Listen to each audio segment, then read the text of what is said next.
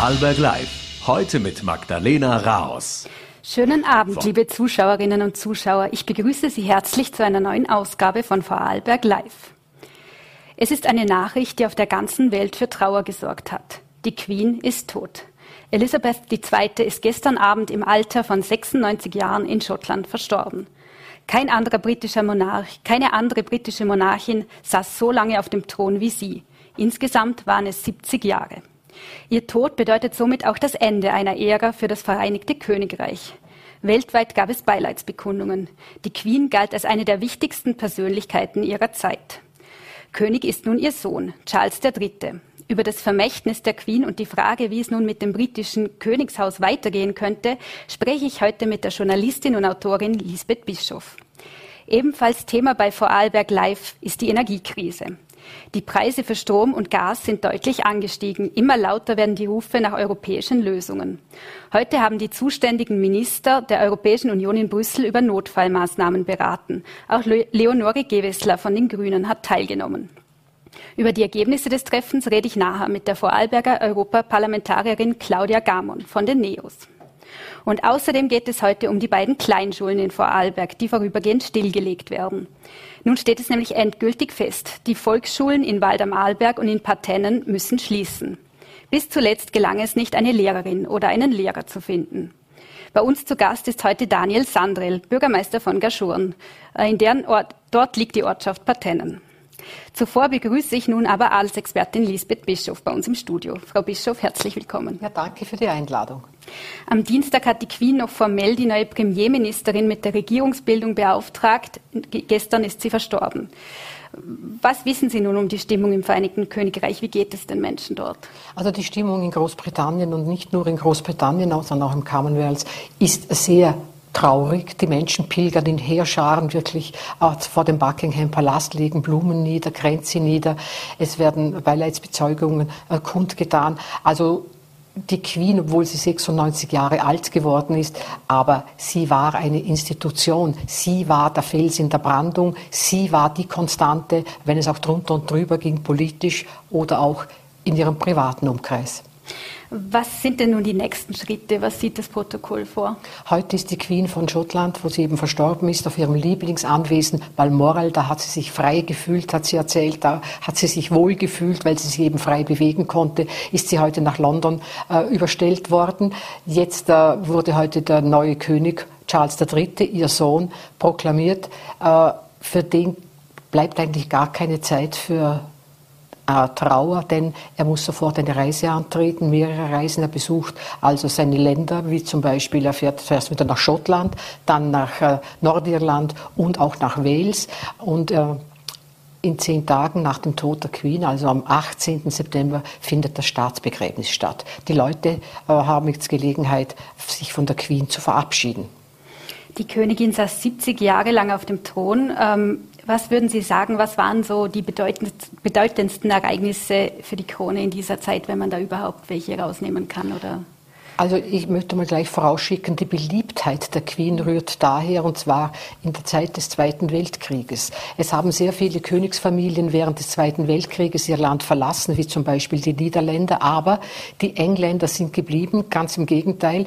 Die Mutter von Queen Elizabeth ist äh, mit der jüngeren Schwester Margaret an der Hand in die zerbombten Stadtteile von London gegangen, hat die Leute getröstet, also ist geblieben. Daher kommt auch die Beliebtheit. Das vergessen ja die Briten nie, dass sie eben da geblieben sind und zum Volk gestanden sind. Äh, die Merkmale sind, die Queen darf sich ja politisch nicht äußern, aber sie hat einen sehr, äh, sagen wir, sehr ausgeprägten Humor, wenn ich erinnern darf, äh, als der Brexit im Raum stand und sie ja keine Stellungnahme beziehen durfte und die Parlamentseröffnung anstand, habe ich ein Mail bekommen aus dem Buckingham Palast, dass die Queen diesmal ohne äh, Krone die Parlamentseröffnung äh, machen wird und sie kommt auch ohne Kutsche. Ich habe gedacht, die Krone wird der älteren Dame etwas zu schwer sein. Nein, ganz im Gegenteil, sie kam in einem Hut, das sehr der äh, Euro, Europafahne, äh, der EU-Fahne geglichen hat. Also ein klares Bekenntnis zur EU von der Queen. Ähm, was wird denn von Elisabeth II. bleiben? Was hat sie denn als Königin ausgemacht? In diesem Zusammenhang ist ja oft die Rede von Pflichtbewusstsein und Beständigkeit. Ja, die Queen hat bei ihrer Krönung 1953 versprochen, ich werde dienen ein Leben lang. Und das hat sie sehr wörtlich genommen. Das stand an erster Stelle, das Regieren. Dann kam lang, lang nichts. Dann kamen die Tiere wie die Pferde und ihre Korgis dann ihr Ehemann und dann die Kinder. Man hatte ja auch vorgeworfen, äh, hätte sie so viel Zeit für ihre Kinder in die Erziehung investiert wie für die Pferde, dann wäre vielleicht manches besser gelaufen. Kann ich nicht beurteilen. Ich weiß nur, dass äh, Charles in seiner Biografie äh, geschrieben hat, dass er seine Mutter einmal in der Woche 20 Minuten gesehen hat, dass er oder vielleicht auch ein Beispiel, als er mit seiner Nanny durch den Buckingham-Palast gegangen ist und als eine Frau den Gang entlang kam, sind die Bediensteten auf die Knie gegangen und er hat gesagt, wer ist diese Frau? Ja, königliche Hoheit, das ist ihre Mutter. Mhm. Mhm. Jetzt haben Sie schon angesprochen, dass die britische Monarchin keine politische Macht hat oder zumindest sich nicht politisch äußern darf. Äh, wo Worin besteht denn also diese große Bedeutung, die sie ja sogar die, für die ganze Welt hat? Ja, die Bedeutung der Queen ist, sie ist eine, eine hervorragende Botschafterin ihres Landes und des Commonwealths gewesen. Sie war trotzdem völkerverbindend, menschenverbindend. Äh, ja, wie gesagt, es ist so, wenn man, wenn Unruhen sind und sie erscheint sie war immer gleich. Das sieht man schon in der Frisur. Sie war immer da. Sie war wirklich, ich kann sie da an oder nochmals betonen, sie war wirklich wie ein Fels in der Brandung. Wenn die aufgetreten ist, hat man gewusst, was man erwarten kann. Immer bedächtig, immer überlegt, lächelnd, freundlich. Äh, was sie allerdings auch getan hat oder hat müssen, sie hat sich sehr den modernen Medien anpassen müssen, vor allem nach dem Tod von Diana ist man da sehr in die Offensive gegangen, hat eine Presseabteilung ins Leben gerufen, wo wir Journalisten auch anrufen konnten oder immer noch können. Also man hat sich geöffnet. Das war früher undenkbar. Äh, in den 50er Jahren ist sie Königin geworden. Ihre Herrschaft begann mit dem Tod des Vaters. Damals war sie ja noch sehr jung. Wie war das für Sie damals, diese Position einzunehmen, gerade als junge Frau in dieser Zeit? Ja, man muss ja wissen, dass die äh, Queen nicht als Kronprinzessin zur Welt gekommen ist. Sie hat ja gar nicht gewusst, weil ja ihr Onkel an der Macht war und der hat dann, äh, also Edward VIII. hat dann äh, aufgrund von Liebe mit der hm, so, jetzt weiß ich nicht mehr, wie sie heißt, aber hat er das Amt zurückgelegt, das Königamt zurückgelegt und äh, dann hat, war die Queen, weil der Vater König wurde, war die Queen plötzlich Kronprinzessin. Als sie erfahren hat, dass sie Königin ist, relativ in jungen Jahren, weil ihr Vater mit 52 Jahren an Krebs verstorben ist, saß sie gerade in Kenia auf einer äh, Baumkrone in einem Hotel, weil sie auf der, äh, ja, eine Reise geplant hatte, in Vertretung ihres Vaters, der schon schwer krank war. Und die ersten Worte von ihr waren, was wird da auf mich zukommen? König sein habe ich ja nicht gelernt. War die Queen eigentlich auch Feministin? Die Queen eine Feministin, ja, das glaube ich, dass sie das sehr wohl war. Sie war sich sehr wohl bewusst ihrer Rechte und ich glaube, sie hat, wie das Königshaus ja auch bezeichnet wird, die Firma, die Firma mit strenger Hand geführt. Also da gab es sicher keinen Widerspruch, was die Queen angeordnet hat, was wir ja auch bei Meghan sehen. Jetzt äh, galt es ja auch zum Beispiel vor Margaret Thatcher unmöglich, dass, dass eine Frau Premierministerin wird. Hat da vielleicht auch das Urteil der Queen im Hintergrund mitgespielt? Kann das glaube ich nicht. Nein, mhm. das glaube ich nicht, dass sie, da, dass sie da einen Einfluss hatte. Nein. Aber was vielleicht bemerkenswert ist, was man ja so nicht sieht in der Öffentlichkeit, weil sie immer so gesittet und wohlerzogen und, und diszipliniert auftritt, aber sie kann alle Premierministerinnen und Premierminister parodieren. Das hat mir der Butler erzählt. Also das ist, die hat schon einen ganz guten Humor, einen sehr trockenen Humor. ähm, jetzt wird ihr, ihr Sohn Charles III. mit 73 Jahren König. Ähm, William, äh, Charles ältester Sohn Prinz William rückt zum Thronfolger auf. Ähm, wie sind denn nun die nächsten Schritte? Ab wann, wie, wie, wann kommt es zur Krönung von Charles und wie wird diese ablaufen? Normalerweise ist die Krönung nach dem Trauerjahr, also ein Jahr mhm. später äh, wird gekrönt. Also äh, wobei Charles Übrigens ist es die einzige Krönung, die es überhaupt noch gibt. Ja. Äh, aber Charles hat ja angekündigt, er möchte große Sparmaßnahmen äh, als König einleiten. Er möchte auch den Kreis der Königsfamilie einschränken, heißt die Mitglieder reduzieren, äh, die alle ein Apanage bekommen. Ob und wie die Krönung stattfindet, ob er da mit der Tradition brechen kann, das wage ich zu bezweifeln. Aber ja, also auf ihn kommen auf jeden Fall harte Zeiten zu, weil die Schuhe der Queen sind schon sehr groß. Also die kann er nicht ausfüllen. Prognosen sind wahrscheinlich schwierig, aber ich habe es ein bisschen herausgehört. Glauben Sie, dass Charles seine Herrschaft ganz anders anlegen wird, also wie seine Mutter? Ja, er hat schon bekannt gegeben, dass er auf jeden Fall viel, äh, äh viel Wert auf Umweltschutz liegt, erlegt, dass er eben sparen möchte, was vielleicht heißt, dass die Queen etwas großzügiger war. Ja, aber sie ist ja jetzt nicht keine arme Queen gewesen. Ich meine, das britische Königshaus hat schon etwas Geld. Ja. Das ist ja auch sehr lustig in diesem Zusammenhang. Die Queen hat ja sehr viele Hüte äh, getragen und hat immer verlangt von ihrem Hutdesigner, sie möchte Hutnadeln, damit sie einen Hut nicht verliert. Und er hat das überhaupt nicht verstanden, warum Hutnadeln einen Hut verlieren. Ja, angesichts dieses kleinen Budgets wäre es natürlich schon schlimm, wenn man einen Hut verliert. Also sie war sehr sparsam, hat auch immer das Kreuzworträtsel, das sie geliebt hat, mit Bleistift ausgefüllt, ausradiert und das ein paar Tage später wieder gemacht. Sie hat ständig das Licht ausgeknipst. Äh, sie hat das Geschenkspapier von Weihnachten wiederverwendet, das sie bekommen hat. Ja, sie war sehr sparsam. Charles gilt ja in der Öffentlichkeit eher als unbeliebt und äh, Zuletzt gab es ja auch Berichte, dass er zum Beispiel einen Geldkoffer mit Bargeld in der Höhe von einer Million Euro von einem, äh, von einem Scheich für eine Wohltätigkeitsorganisation angenommen hat. Ähm, wie schadet ihm das oder schadet ihm das überhaupt? Nein, man hat ihm, glaube ich, schon wieder vergeben, weil wenn wir uns erinnern, wie schwer äh, es Camilla hatte, als äh, sie ja, Diana von der Bettkante gestoßen hat. Das haben ja die Leute gar nicht verstanden. Aber inzwischen ist die Camilla zum beliebtesten Familienmitglied in, in, in der Königsfamilie äh, geworden. Es, und Charles hat man verziehen, dieses soll ich sagen, diese arrangierte Ehe mit Diana, wo wir heute alle wissen, dass das eine Ehe war, dass Diana ausgesucht wurde, um eben einen Thronfolger zu gebären, weil äh, Camilla kam dafür nicht in Frage, weil sie bereits mehrere Männer vor Charles hatte und das, sie musste eine Jungfrau sein, die den Thronfolger gebiert. Ähm, Camilla trägt nun jetzt auch den Titel Queen Consort, also Königsgemahlin übersetzt. Äh, nicht das, mehr. Ähm, also jedenfalls, das wurde dieses Jahr noch geregelt, dass das jetzt ähm, eben anders ist. Warum war das so wichtig? Ja, die Queen hat mhm. beim anlässlich des 70. Thronjubiläums völlig überraschend gesagt, dass sie doch Königin ist, was ihr William gar nicht gefallen hat, weil äh, man, ja, aus bekannten Gründen, aber sie ist jetzt Königin und man wollte eben anfänglich äh, Prinzgemahlin sagen und, und jetzt ist sie plötzlich Königin und ja, ich glaube, dass der Queen, der Queen auch wichtig war. Äh, die wollte ja zuerst übrigens gar nicht zur Hochzeit kommen von Charles und Camilla im Jahr 2005, aber sie hat dann doch schlussendlich eingesehen, dass es furchtbar wäre, wenn ihr Sohn Charles mit einer Mätresse äh, das Land regieren würde. Ich sage Mätresse nicht abschätzend, weil Diana hat einmal Charles gefragt, äh, warum dieses Verhältnis mit Camilla. Und er hat gesagt, hätte ich dieses Verhältnis nicht, wäre ich der einzige Thronfolger in der britischen Geschichte, der keine Mätresse hätte. Also Mätresse ist ein Wort, offenbar ein geläufiges Wort im Königshaus. Jetzt kennt ja Charles auch Vorarlberg zumindest ein klein wenig. Er war 1992 in Lech äh, auf Skiurlaub. Was war das denn damals für eine Situation? Naja, das kann man sich vorstellen. Also das ist ja unglaublich, egal wo Diana aufgetreten ist, mit Charles, mit dem Prinzen, war die ganze Weltpresse da.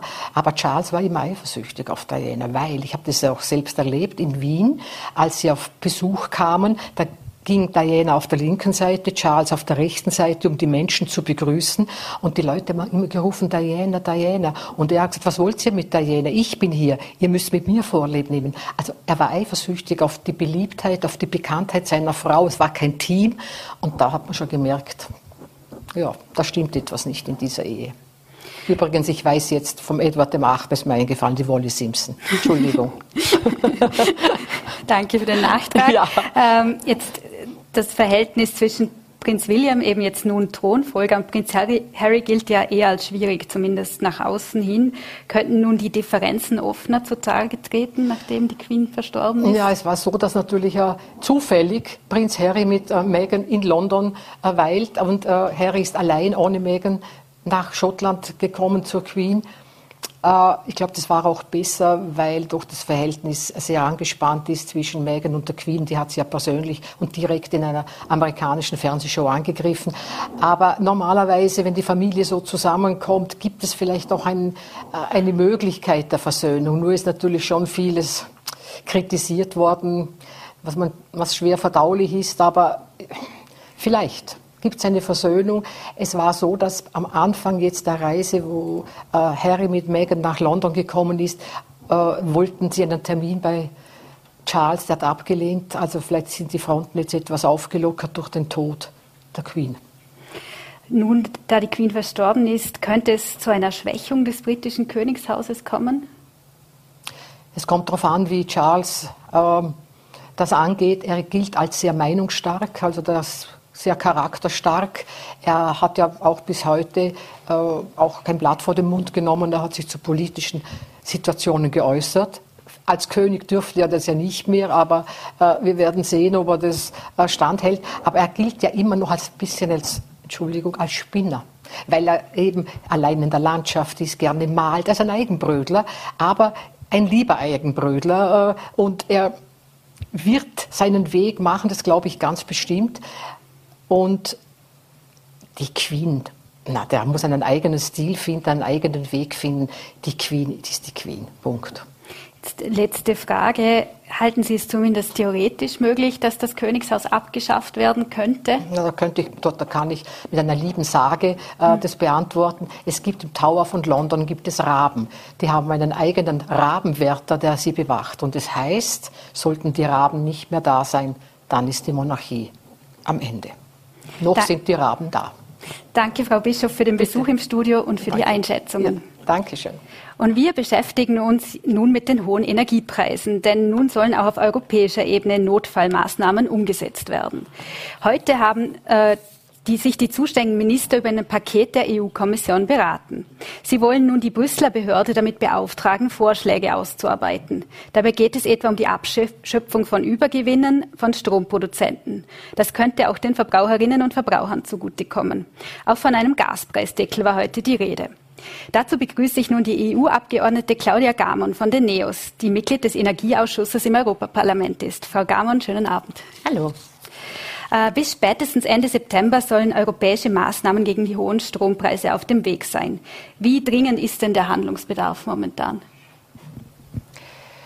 Man merkt es in der ganzen Europäischen Union, dass der Druck auf unsere Bürgerinnen und Bürger und unsere Unternehmungen und unsere Unternehmerinnen einfach immer größer wird. Es geht ja nicht nur um die hohen Energiepreise, die Inflation äh, sorgt ja auch dafür, dass generell einfach die Lebenshaltungskosten enorm steigen. Und das ist jetzt auf einem Level, wo es wirklich problematisch wird und wir jeden Tag eigentlich nutzen müssen, um an Maßnahmen zu arbeiten, die sofort, schnell und effektiv wirksam sind. Geht Ihnen denn das schnell genug Ende September? Sollte man da gleich handeln oder? Ich bin natürlich froh, dass sich jetzt etwas tut, wobei da kommen wir dann eh noch dazu, wie viel wirklich sich auch heute getan hat oder diese Woche. Aber natürlich ist es viel zu spät. Weil das, was im Endeffekt am, am wirksamsten ist gegen die hohen Kosten, ist das Energiesparen. Und da hätte man im Endeffekt auch schon vor dem Sommer anfangen müssen, vor allem um auch alle darauf einzustimmen, wie wichtig das Sparen wirklich ist. Weil jede Kilowattstunde, vor allem an Gas, die man jetzt einspart, hat man dann im Winter zusätzlich zur Verfügung, wo wir noch viel abhängiger sind, auch von der Gasverstromung.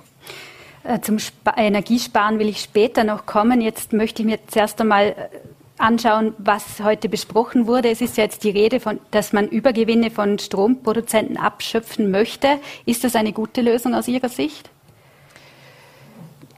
Was das im Endeffekt ist, was hier vorgeschlagen worden ist von der Europäischen Kommission und was heute auch die Energieministerinnen der Europäischen Union, soweit ich das verstanden habe, auch, glaube ich, unisono gut gefunden haben oder als gut befunden haben, ist, dass die Europäische Union den Mitgliedstaaten eine Möglichkeit geben möchte, um Maßnahmen wie Energiepreisbremsen und so weiter zu finanzieren.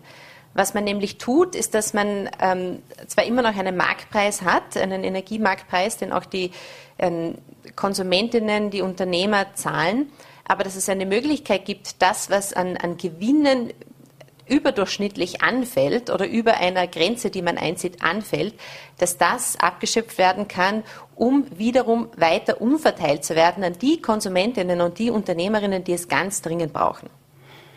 Jetzt könnte auch eine Notintervention ein Preisdeckel für russisches Gas sein. Da ist ja Österreich, hat da Bedenken geäußert, weil ähm, Kreml-Chef Putin gedroht hat, dann gar kein Gas mehr zu liefern.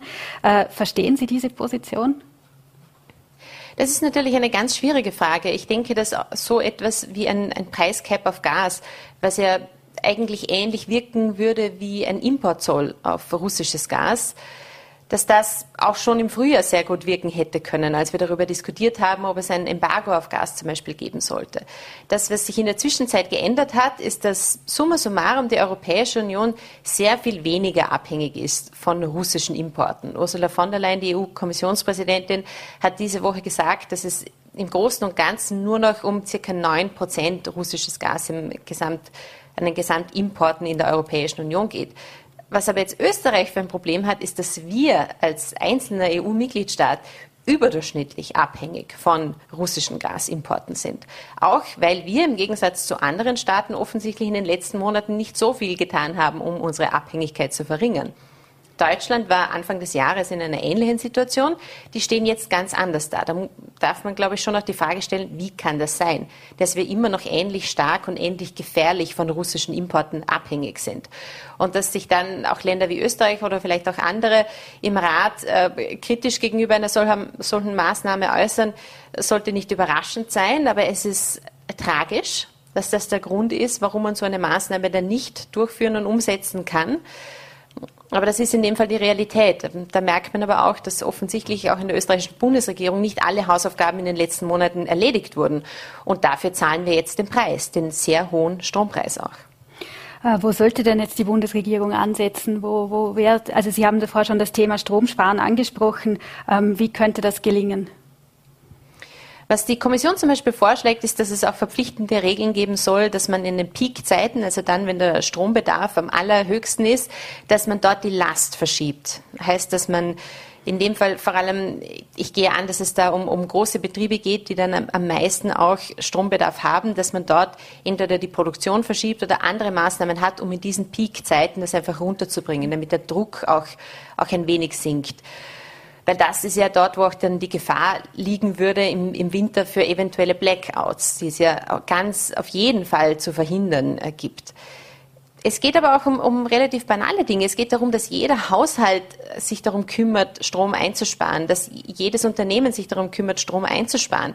Es geht darum, die Kosten niedrig zu halten, aber auch einfach den Druck zu nehmen, weil das, was wir letztendlich haben, sind hohe Stromkosten, die daher kommen, dass wir auch einen Mangel haben, einen Mangel an Ressourcen, einen Mangel an Gas und letztendlich dann auch einen Strommangel wahrscheinlich im Winter. Das ist schon ein, ein sehr großes Problem. Und da ist Sparen das, was am schnellsten wirkt und generell überhaupt am wirksamsten ist, um die Gesamtbelastung und vor allem auch die Rechnungen runterzubringen.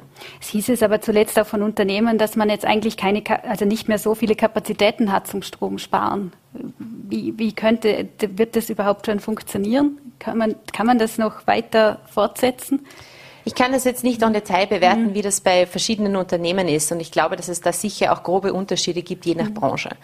Und vielleicht auch, ob es Incentives dafür gibt, ob der Staat ihnen auch wirklich Anreize dafür gibt, Strom einzusparen. Was wir nämlich als NEOS vorgeschlagen haben, wäre auch eine Möglichkeit gewesen, jenen Haushalten und jeden Unternehmen, die zum Beispiel 10, 20 Prozent ihrer letzten Stromrechnung einsparen, dass man dann noch einen zusätzlichen Gutschein kriegt, um noch einmal eine günstigere Rechnung zu haben. Damit man wirklich auch weiß, das Sparen rentiert sich nicht nur um den Betrag, den man eingespart hat, sondern doppelt. Das wäre wirklich etwas gewesen, was ein Anreiz dann auch wirklich einen finanziellen bringt für das Sparen.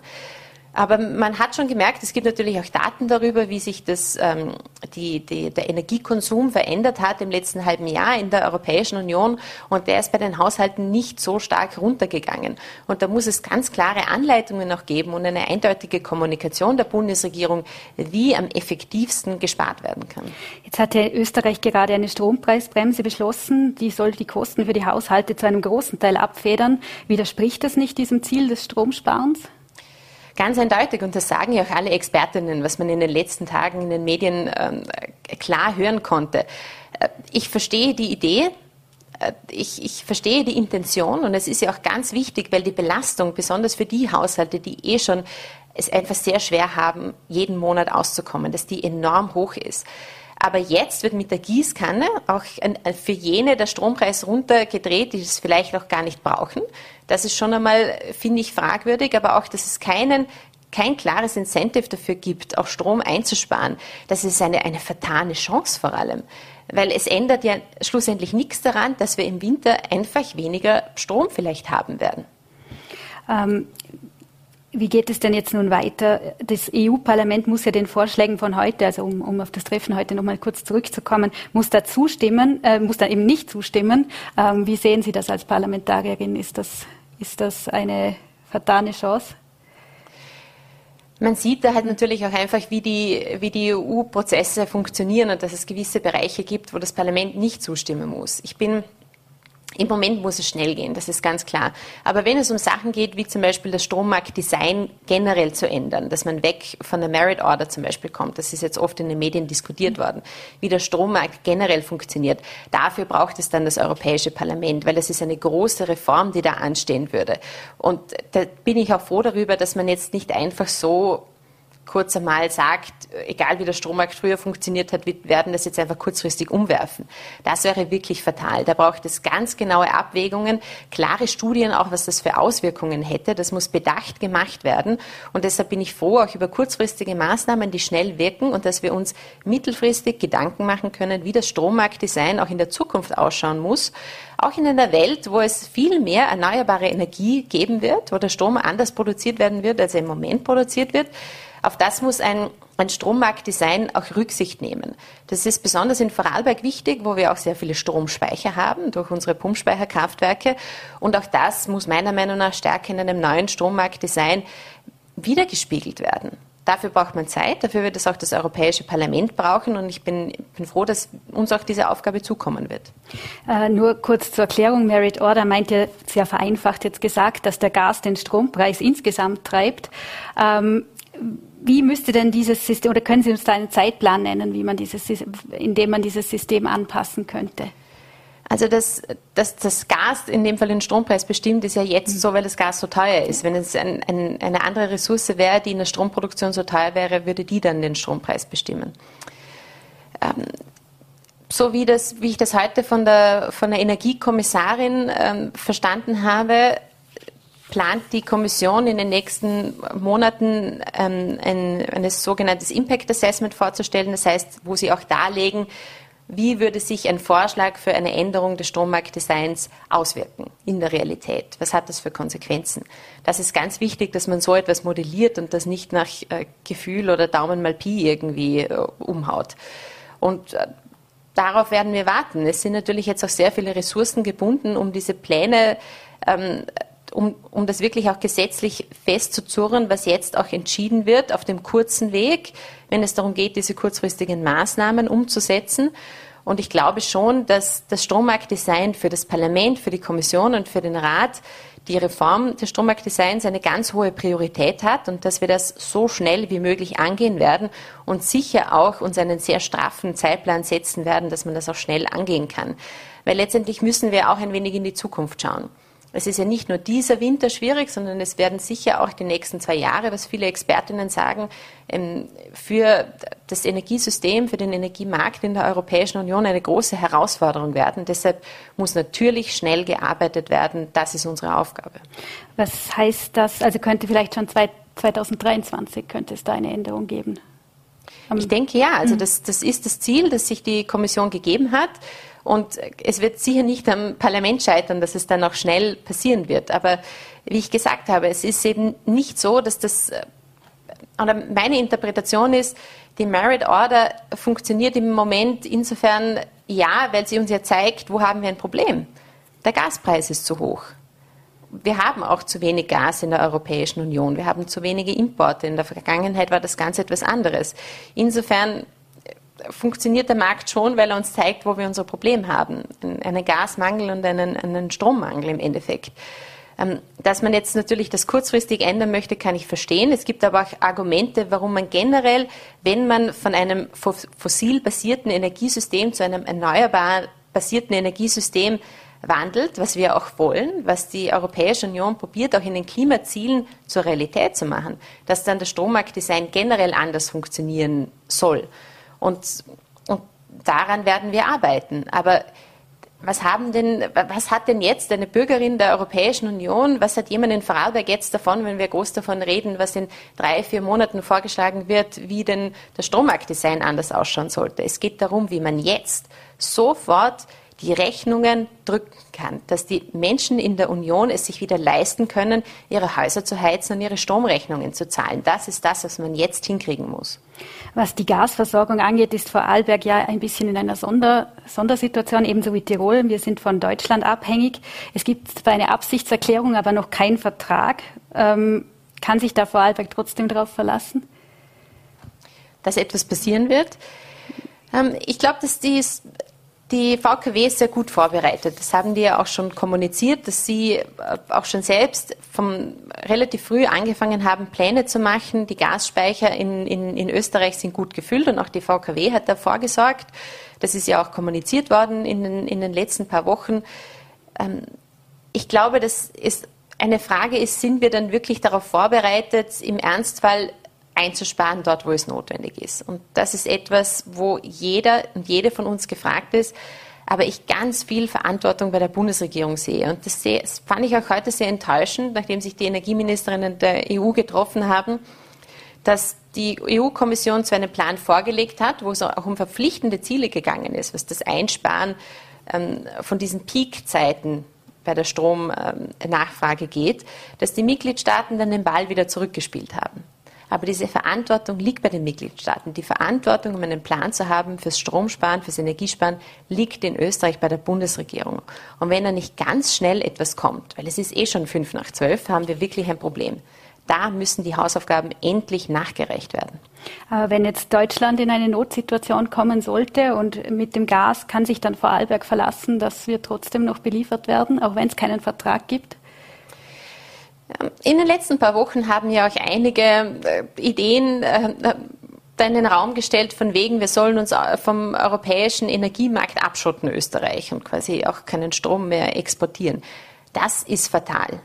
Das Einzige, was uns wirklich sicher durch diesen Winter bringen wird in der Europäischen Union, ist Solidarität. Aber Solidarität geht immer in beide Richtungen. Österreich muss weiterhin garantieren, dass wir Teil des Strommarktes sind, dass wir Teil des Gasmarktes sind, genauso wie das Deutschland tut. Aber was wir in der deutschen Bundesregierung gesehen haben, ist, dass die seit Monaten wesentlich besser kommunizieren als unsere und ganz klar gesagt haben, Verpflichtungen werden eingehalten, eindeutig, aber die haben ja auch schon viel länger Pläne zum Stromsparen und Gassparen vorgelegt. Die haben auch ihre Abhängigkeit von russischem Gas radikal verringert in den letzten Monaten. Die stehen sehr viel besser da als wir.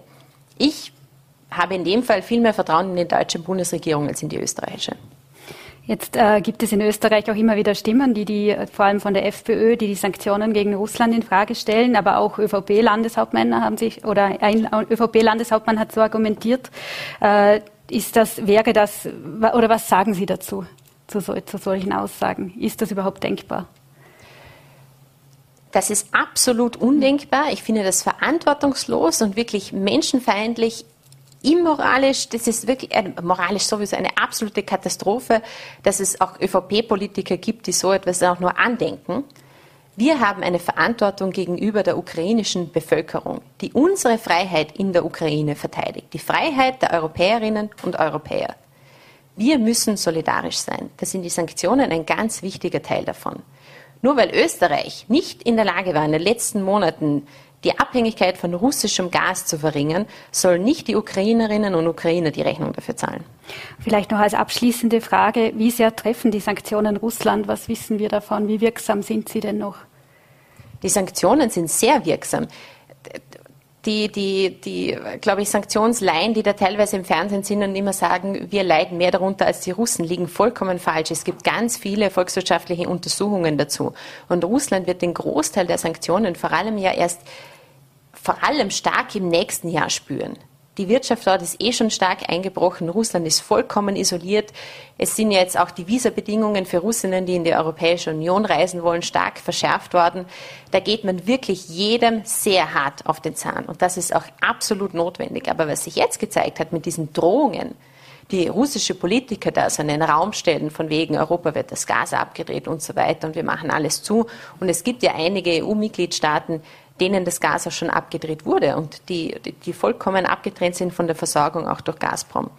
das ist der allergrößte Beweis dafür, weil das ist die letzte Karte, die Wladimir Putin hat. Das ist der größte Beweis dafür, dass die Sanktionen ganz eindeutig funktionieren und deshalb auch klar so weitergemacht werden muss. Frau Gamon, vielen Dank für das Gespräch. Dankeschön. Und wir machen nun einen weiteren Themenwechsel und kommen zu unserem dritten Gast heute. In Gaschurn liegt die Ortschaft Partennen im südlichsten Winkel Vorarlbergs. Sie hat rund 360 Einwohnerinnen und Einwohner. Nun muss die Volksschule der kleinen Ortschaft zumachen. Es ist nicht gelungen, eine neue Lehrperson zu finden. Über die Entwicklungen im Dorf spreche ich heute mit dem Gaschurner Bürgermeister Daniel Sandrell. Guten Tag. Danke, danke für die Einladung. Nun ist es also fix. Die Volksschule Partennen muss vorübergehend schließen. Wie erklären Sie sich, dass bis zuletzt keine Lehrperson gefunden werden konnte? Ja, erklären tut man das schwer. Wahrscheinlich liegt es daran, dass generell zu wenig Lehrkräfte da sind. Äh, ich weiß, dass man auf Landesebene natürlich in ganz Österreich, wie auch wir äh, in Deutschland, auch in Österreich überall gesucht haben, aber bis heute leider nicht fündig geworden sind oder sich niemand, beziehungsweise es haben sich welche gemeldet, aber die nicht äh, die Fähigkeiten oder die Prüfungen dazu haben, die Schule auch zu machen, zu führen. Äh, was hätte man dann da machen können? Also wäre es eine Möglichkeit gewesen, dass man vielleicht bei den Fähigkeiten ein bisschen äh, ein Auge zugedrückt hätte, dass man jemanden findet, oder war das keine Möglichkeit? Ja, die Fähigkeiten, da tue ich mir ein bisschen schwer. Da sind auch die gesetzlichen Regelungen da. Wir haben da Rücksprache gehalten mit der Bildungsdirektion. Äh, das ist wahrscheinlich auch nicht ganz so einfach, da wir da eigentlich vier Klassen oder vier Jahrgänge in einer Klasse haben. Und das schon sicher ein bisschen eine Herausforderung ist, auch für die Lehrer. Was bedeutet das denn jetzt nun für die 15 betroffenen Kinder? Wie geht es jetzt für sie weiter? Ja, die Kinder gehen ab Montag jetzt einmal in schon in die Schule. Wir haben eigentlich da frühzeitig informiert und äh, geschaut, dass sie einmal die Schule in Geschon schon besucht haben. Sie haben sich Räumlichkeiten angeschaut mit den Eltern. Äh, für die Kinder selber ist das sicher Umstellung, speziell für die, die natürlich zuvor in Partennen in die Schule gegangen sind. Äh, viele Vorteile, die sie da gehört haben, dass sie natürlich kurze Wege haben, eigentlich auf dem Fußweg von daheim zur Schule und zurück mit ihren Freunden das laufen haben können. Äh, da Partennen ja auch sehr enger Dorfkern hat. Die fallen jetzt weg. Sie müssen auf den Bus und mit dem, vom Bus außen noch zur Schule laufen. Und so ist es umgekehrt natürlich auch wieder. Hat die Gemeinde denn selbst genug unternommen, um den Standort attraktiv zu machen? Ich bin der Meinung, ja, wir haben die letzten Jahre, das ist ja Gebäude eigentlich aus der, aus der 50er Jahre, hat man isoliert, immer wieder modernisiert, die WC-Anlagen, äh, alles neu gemacht. Wir haben auch die letzten Jahre äh, moderne LED-Beleuchtung montiert, wie auch WLAN, Internet, es sind PC-Arbeitsplätze da, wie auch eine interaktive Tafel. Hat man eigentlich in allen Belangen dazu geschaut, dass das auch ein attraktiver Arbeitsplatz ist und auch die besten Voraussetzungen für die Kinder geschaffen, ja. Wäre es da auch denkbar, dass man zum Beispiel für eine Lehrperson eine Wohnung zur Verfügung stellt oder wurde das überlegt? Oder? Wir haben uns das überlegt, auch über die Bildungsdirektion, aber auch private Gespräche und Bewerbungen, die man natürlich geführt hat über Kontakte, die man gehabt hat nach Deutschland, aber wie auch nach Kärnten, hat man das transportiert. Wie auch haben die Eltern sich eigentlich bereit erklärt und spontan gesagt, sie würden zusammenlegen und auch wenn man einen Lehrer findet oder eine Lehrerin, eine Saisonskarte zur Verfügung stellen und haben auf diesem Weg natürlich auch probiert, mit der Attraktivität der Region zu werben.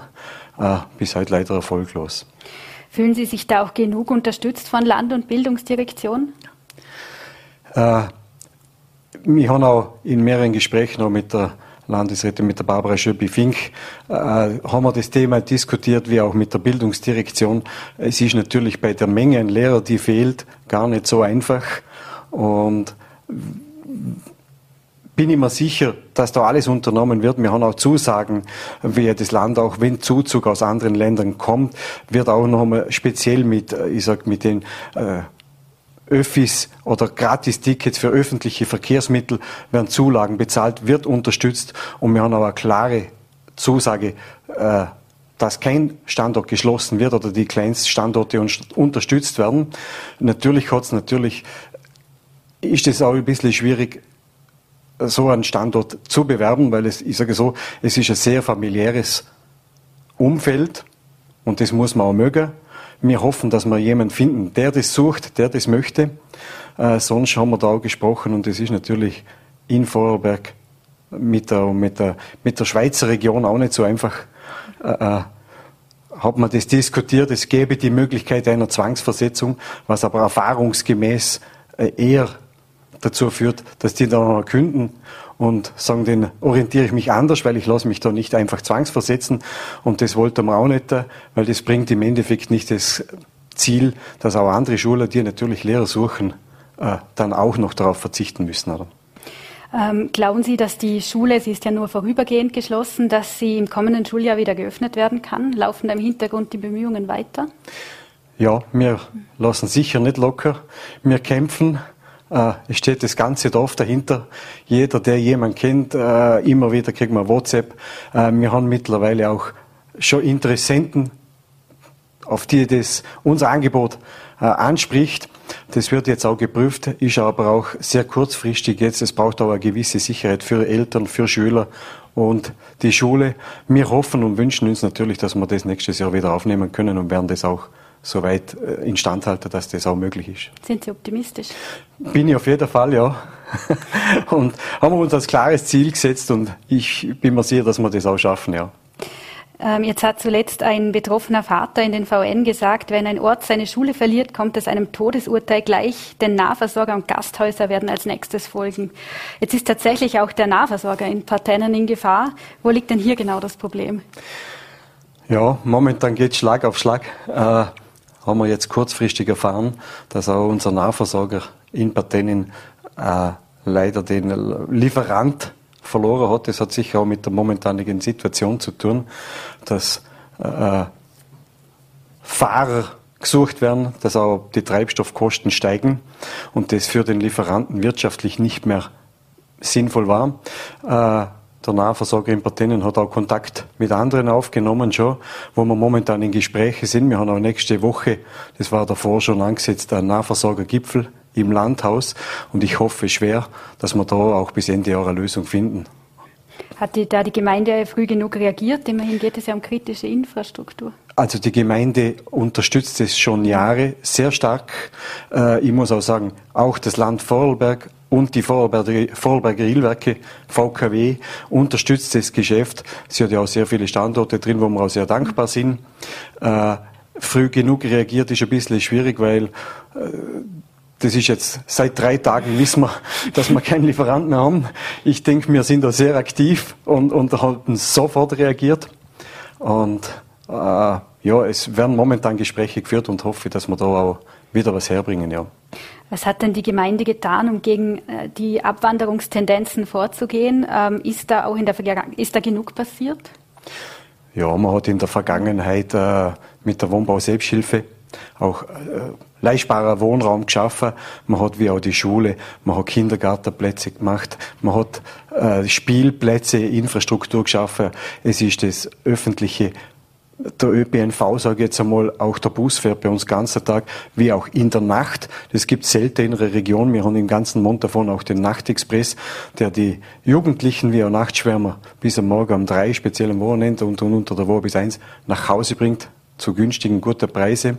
Man hat sicher viel gemacht. Man hat dort den Nahversorger, ist ja nicht, also unterstützen wir schon länger, weil er sehr wichtig ist und ein soziales Rückgrat, oder? Von so Dorf ist wie auch die Schule, oder? Äh, glauben Sie, dass da auch andere Ortschaften bald in eine ähnliche Situation kommen könnten, wie das Partennen jetzt schon ist? Ich wünsche es niemand, aber äh, aus der Diskussion jetzt, also ich weiß ja auch, dass dieser Lieferant nicht nur Parteien beliefert, auch andere Kleinstgemeinden.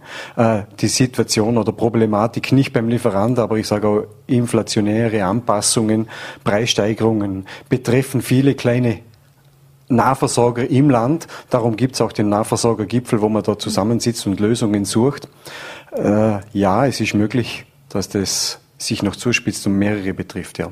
Sind Sie da zuversichtlich, was dieser Nahversorgergipfel angeht? Bin ich ja, auch im mhm. Gespräch mit dem Landesrat Christian Gantner, äh, der das Ganze auch unterstützt und da dazu schaut, auch der Marco Tittler, äh, sind da ich sage so, es, es, muss sich irgendwo wirtschaftlich tragen, aber wir haben da eine große Unterstützung. Bin ja auch zuversichtlich, dass wir da was bringen. Speziell was Patenten betrifft, sowieso, weil ich auch eine klare Zusage vom jetzigen Betreiber habe. Er kämpft mit bis zum Schluss. Hat auch jetzt gekämpft. Es ist ja nicht so, dass man dabei reich wird, sondern das hat schon auch eine Komponente, dass man einfach gerne da ist und das ganze System miterhält. Und der hat klar gesagt, von seiner Seite aus, bleibt er da bis zum Schluss. Und wenn wir, und das hoffe ich immer noch, einen Lieferant finden, nicht nur für Patenen, auch für alle anderen Kleinstandorte, die jetzt da betroffen sind, wäre das super. Herr Bürgermeister, vielen Dank für das Gespräch. Danke. Und ich verabschiede mich nun von Ihnen, liebe Zuschauerinnen und Zuschauer, und wünsche Ihnen ein angenehmes Wochenende. Wir freuen, wir freuen uns, wenn, Sie am Montag, wenn wir Sie am Montag wieder begrüßen können bei einer neuen Ausgabe von Vorarlberg Live. Auf Wiedersehen.